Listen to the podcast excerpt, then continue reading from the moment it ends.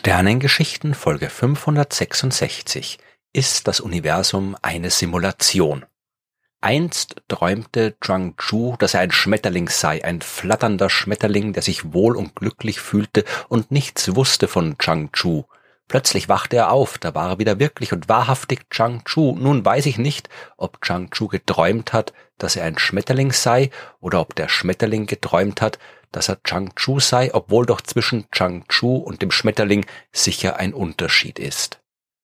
Das hat vor gut 2300 Jahren der chinesische Philosoph und Dichter Zhuangzi geschrieben. Und er war sicher nicht der erste Mensch, der sich darüber Gedanken gemacht hat, was eigentlich die Natur der Realität ist. Diese Frage hat man sich in der Philosophie, der Kunst, der Literatur, der Religion und so weiter immer wieder gestellt und tut das bis heute. Mittlerweile ist allerdings auch die Naturwissenschaft dazugekommen und stellt sich die Frage, ob unser gesamtes Universum vielleicht eine Simulation ist. Spätestens seit dem Kinofilm Matrix aus dem Jahr 1999 können so gut wie alle etwas mit dieser doch ein bisschen seltsamen Idee anfangen.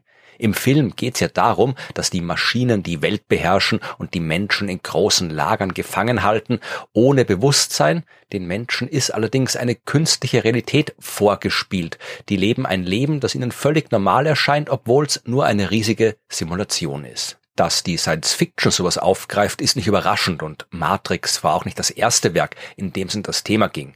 Wenn aber die seriöse Wissenschaft auch darüber nachdenkt, ob alles, was wir als real wahrnehmen, vielleicht nur eine Simulation ist, dann sieht schon ein bisschen anders aus. Schauen wir also mal, was das alles soll mit der Simulation des Universums. Die Grundidee, die geht ungefähr so. Unsere Computertechnik, die macht immer größere Fortschritte. Wenn wir unsere heutige Technik mit dem vergleichen, was vor ein paar Jahrzehnten möglich war, dann ist der Unterschied enorm. Und wer weiß, wie es in ein paar Jahrhunderten oder Jahrtausenden sein wird. Vielleicht sind wir dann in der Lage, eine so exakte Simulation der Welt in einem Computer zu erstellen, dass sie nicht von der Realität zu unterscheiden ist. Und vielleicht können wir auch ein menschliches Bewusstsein so exakt simulieren, dass es nicht von einem echten Bewusstsein zu unterscheiden ist. Auch die Entwicklung der künstlichen Intelligenz macht ja immer größere Fortschritte. Vielleicht sind wir also irgendwann in der Lage, Millionen, Milliarden oder noch viel mehr simulierte Menschen in einer simulierten Welt zu erschaffen, die dort ihr simuliertes Leben leben, ohne zu merken, dass es nur eine Simulation ist. Und wenn das alles so sein könnte, was spricht dann dagegen, dass das nicht alles längst schon passiert ist und wir die simulierten Menschen in der simulierten Welt sind? Die moderne Version dieser Simulationshypothese, die stammt vom schwedischen Philosophen Nick Bostrom, der 2003 den Artikel Are You Living in a Computer Simulation veröffentlicht hat. Er geht darin von drei Annahmen aus und behauptet, dass die alle mehr oder weniger gleich wahrscheinlich oder unwahrscheinlich sind und mindestens eine davon wahr sein muss. Diese drei Annahmen lauten so. Erstens. Wir Menschen schaffen es nicht, uns so weit zu entwickeln, um die nötige Technik zu erreichen, eine entsprechende Simulation durchzuführen. Wir bringen uns irgendwann selbst vorher um. Zweitens. Wenn es Zivilisationen gibt, die technisch in der Lage sind, solche Simulationen durchzuführen, dann hat so gut wie keiner davon auch ein Interesse daran, die Simulation auch in der Praxis durchzuführen.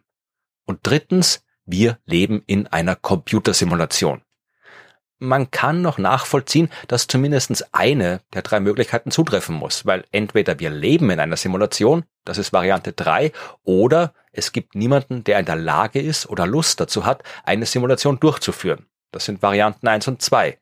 Wir können aber nicht entscheiden, welche der drei Möglichkeiten zutrifft.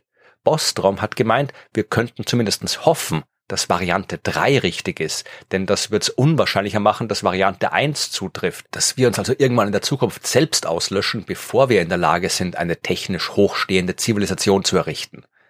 Das klingt jetzt alles noch nicht sonderlich naturwissenschaftlich. Man kann aber zumindest mal überlegen, wie wahrscheinlich Varianten 1 und 2 sind. Gibt's etwas, das rein prinzipiell dagegen spricht, dass wir die technischen Fertigkeiten entwickeln, eine Computersimulation zu machen, die das Universum simulieren kann. Die Anhänger der Simulationshypothese sagen nein, denn, so lautet das Argument, wenn wir uns anschauen, wie sich die Rechenleistung der Computer im Laufe der Zeit entwickelt hat, sehen wir ein stetiges Wachstum und es spricht nichts dagegen, dass es auch in Zukunft so weitergeht. Das mag schon sein, aber es gibt tatsächlich keinen Beleg dafür, dass es wirklich immer so weitergeht. Vor allem, und das ist der wichtigste Punkt, wissen wir nicht, wie wir ein echtes künstliches Bewusstsein schaffen sollen. Wir können das jetzt jedenfalls definitiv nicht. Gut, vielleicht kriegt irgendwann in Zukunft mal jemand hin, vielleicht aber auch nicht, weil wir wissen derzeit noch nicht mal, wie ein Bewusstsein im Gehirn überhaupt entsteht und deswegen können wir auch nicht wissen, ob das ein Vorgang ist, der sich maschinell reproduzieren lässt. Oder wenn sich sowas irgendwie machen lässt, ob das, was dabei entsteht, mit dem vergleichbar ist, was wir Bewusstsein nennen. Und weil wir das nicht wissen, können wir auch nicht sagen, ob die Simulationshypothese überhaupt funktionieren würde.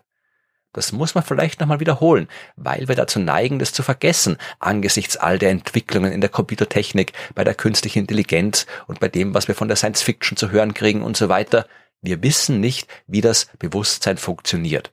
Wir können zwar dran glauben, dass zukünftige Technik in der Lage ist, ein Bewusstsein zu simulieren, aber wir können es nicht wissen. Das liegt nicht nur daran, dass uns das notwendige medizinische Wissen über das Gehirn und so weiter fehlt. Wir wissen auch noch zu wenig über die Grundlagen der Quantenmechanik, den fundamentalen Aufbau der Materie. Wir wissen nicht, ob die Elementarteilchen in Wahrheit aus irgendwas anderem bestehen, den Strings der Stringtheorie oder so.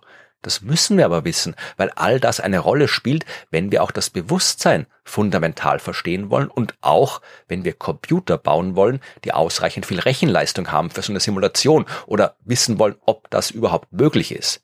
Mit konventionellen Geräten ist es mit Sicherheit nicht möglich. Wenn, dann braucht man irgendeine hypothetische Weiterentwicklung von Quantencomputern, die auf völlig anderen Prinzipien beruhen. Aber lassen wir das alles mal beiseite und behaupten einfach, wir leben in einer Simulation. Was hätte das für Konsequenzen? Können wir das zum Beispiel irgendwie feststellen? Auch das ist knifflig. Wenn wir simuliert sind, dann kann man uns ja auch so simulieren, dass wir nicht in der Lage sind, die Simulation zu erkennen. Aber trotzdem hat sich die Wissenschaft auch damit beschäftigt.